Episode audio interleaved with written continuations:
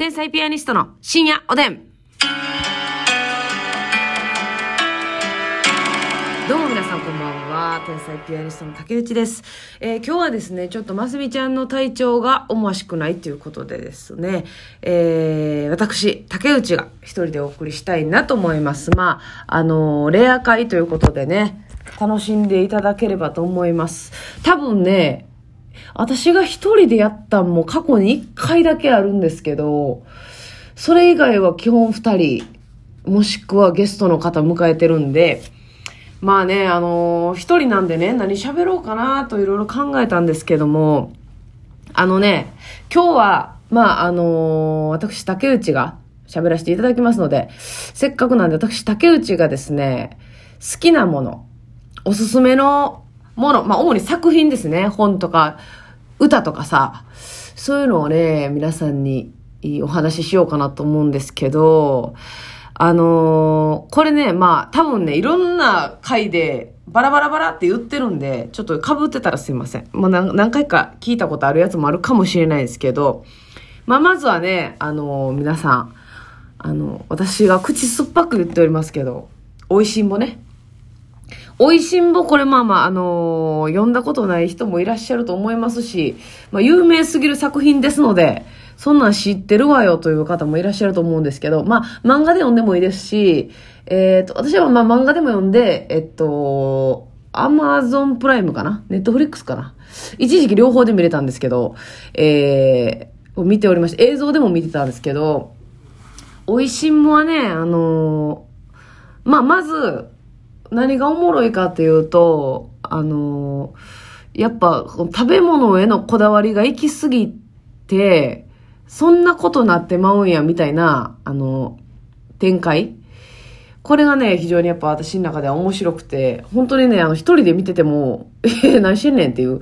ツッコミを入れるずには見られない展開がたくさんあるんですけど、あの、先日ね、お話ししたその天ぷら職人の回もめっちゃおもろいんですけど、私が特に好きなのがね、あのーえっとね、寿司の、寿司屋さんの会があって、あの、お寿司屋さんに行ったら、まあなんかすごい大将が傲慢なんですよね。まあすごい名店でお客さんもたくさん来るんですけど、まあようありますやん。ラーメン屋さんとかでもちょっとこう、なんていうのあのー名店がゆえに、その冷たいみたいな店ってありますやんか。ああいう感じで、なんかあのーちょっとお客さんに対して物言うみたいな。マナーにうっさいみたいな。そういう、まあ、店長がおるんですけど、そこにですね、主人公の山岡四郎が行きまして、山岡四郎っていうのは、あの、食のカリスマ、貝原雄山に育てられた息子なんで、めちゃくちゃ自分自身もこう食に対してうるさいとか詳しい。で、いろんな美味しいもの知ってる男なんですけども、あの、山岡四郎がですね、あの、ここの寿司は大したことねえな、みたいな言って、ほんで、大将がブチ切れるんですよ。そんなこの、厳しい大将やから。ブチ切れて、なんかちょっと包丁とか 振り回すんですね。まず、え、包丁振り回すんや、っていうところで、まあ、まず、ひどく、ひどくそっとありまして。で、その後、えー、まあ、ほんまに美味しい寿司食わしたるわ。これ大体、あの、山岡四郎の鉄板の流れなんですけど、ほんまに美味しい何々食わしたるわって流れになるんですよ。で、その大将と、ほんまに山岡四郎が美味しいと思ってる寿司、これ何が違うかっていうのを突きつけるために、あの、寿司を MRI みたいなのに入れるっていう流れがあるんですね。これ私ほんまびっくりして、ほんまに医療機関みたいな、医療機関かなあれ。どっか、あの、ああいうスキャンする機械のあるところに持って行って、シャリを。で、シャリを、こうなんか、MRI みたいな機械にビーンってスキャンするんですよ。そしたら、その横柄な大将がやってるとこのシャリは、あのーこの MRI みたいなんで撮った断面がぐっと詰まってるんですね。米が。米がぐっと詰まってて、あの、中に空気が入ってない。で、山岡四郎がほんまに美味しいと思ってる寿司の方は、あの、シャリに程よく空気が入ってて、感覚、米と米の感覚が適切で、で、あの、だから、この、口に入れた時のほどけ方が違うんだよって言って、あの、その王兵やった大将が、うー、俺はまだまだだったって言って心を入れ替えるっていう回があるんですね。もう私もこの回大好きで、寿司 MRI 入れてるやんっていうね。そういうなんかその奇想天外なね、あの、展開があるわけなんですよ、美味しんぼって。で、もう一個好きなんが、あの、なんかね、よくその、山岡四郎周りで出てくる刑事さんがおるんですけど、その、ちょっとまあこう、がたいのいいような男らしい感じの刑事さんなんですけど、刑事さんがある日好きな人ができるんですよ。で、その好きな人がアイス屋さんなんですね。で、新しく、あの、アイス屋さんをオープンしたんだけども、なかなかお客さんが入らないみたいな。めっちゃ食材にもこだわってるし、あの、作り方もすごいこだわってて、あの、めっちゃいいアイスのはずやねんけど、なぜか、あのお客さんがつかへんみたいな。で、これなんでなんかっていうのを考えて、突き詰めていって最終的に、あの、美味しいアイスと、その店のアイスで何が違うかっていうのを比べるために、そのいかつい刑事さんは、あの、なんていうの、えー、刀を、えー、なんていうのあれ、剣道じゃないな。あの、まあ、だから、結論言うとアイスを嫌い切りするんですよ。ね、あの、竹シャンって切ったらパカって二つに割れるみたいな。あの、アイスを2種類嫌い切りして、な、これ断面が違うんだ。美味しいアイスと、この、ここのアイスは、あの、断面が違うから美味しさが違うんだっていうのを、あの、証明して、で、あの、刑事さんの好きなそのアイス屋さんが、なるほどみたいになって、アイスを改善してお客さん増えるっていう会話あるんですけど、え、刀で切らなあかんっていうね。刀でアイスを斜めに切った結果、断面の粗さが分かって、アイスを改善に導くっていうね、こういった謎の回もありましてね。まあ、とにかくね、これ今言った代表2つですけど、もうほんま毎回めっちゃおもろいですよ。そのなんでそうなんねんっていうことばっかり起きるんで、これ皆さんよかったらね、あの、映像でも漫画でも読んでいただきたいなと思っております。で、あのね、漫画で言ったらね、私、まだちょっと完結してないやつなんですけど、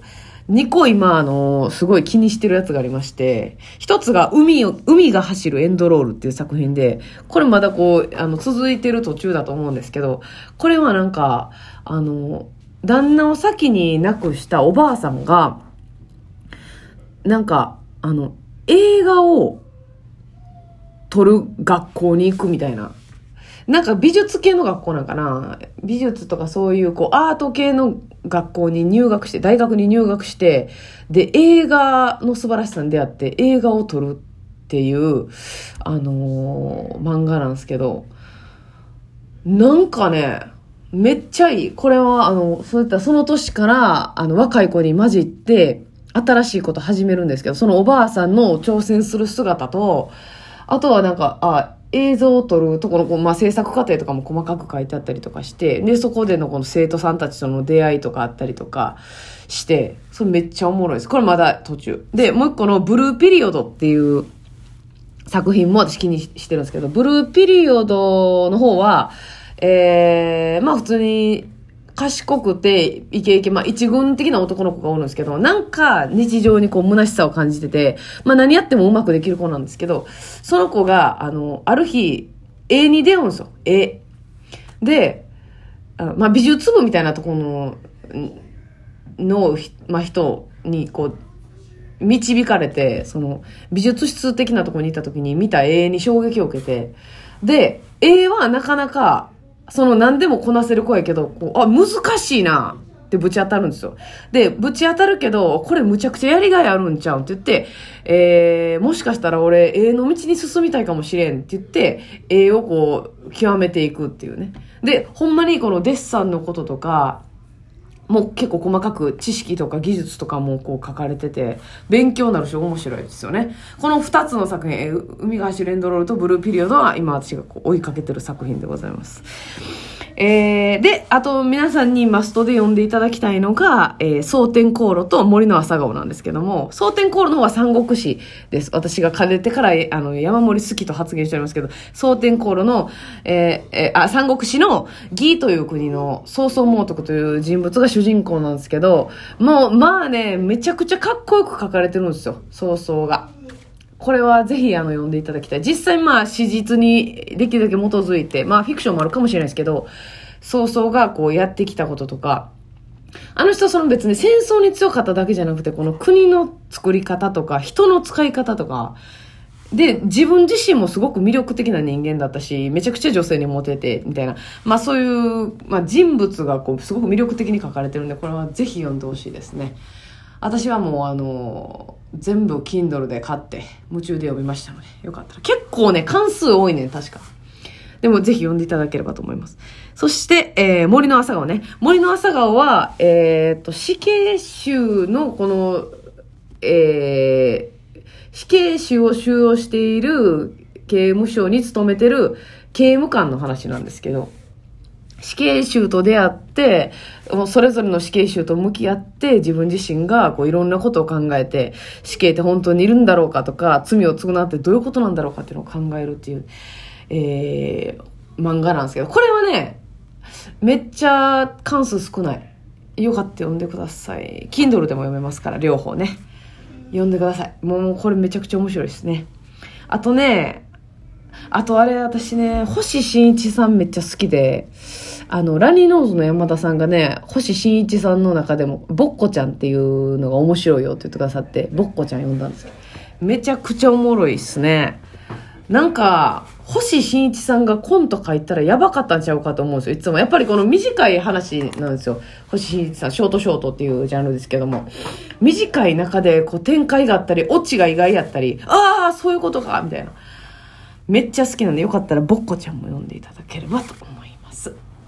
ほんでね、あのー、あとね、歌詞、歌詞？歌手？歌手で、好きなんが、こう言、言いましたっけ？日食夏子さんっていう歌手の方がめっちゃ好きで、これは、あのー、マキシさんに教えていただいたんですけども、もうね、とにかくあの、歌詞がスーパーストイック。で、戦ってるやつのための歌っていう感じでね、まあ、私はディグという曲が好きなんですけども、あの、ちょっと、ほんまよかったら皆さん聴いてくまあ、ディグもいいし、エピゴーネっていう曲もあるんですけど、まあ、とにかくね、揺さぶられる歌詞で、あ、やばい、時間がない。すごい、ま、また続き喋りたいと思います。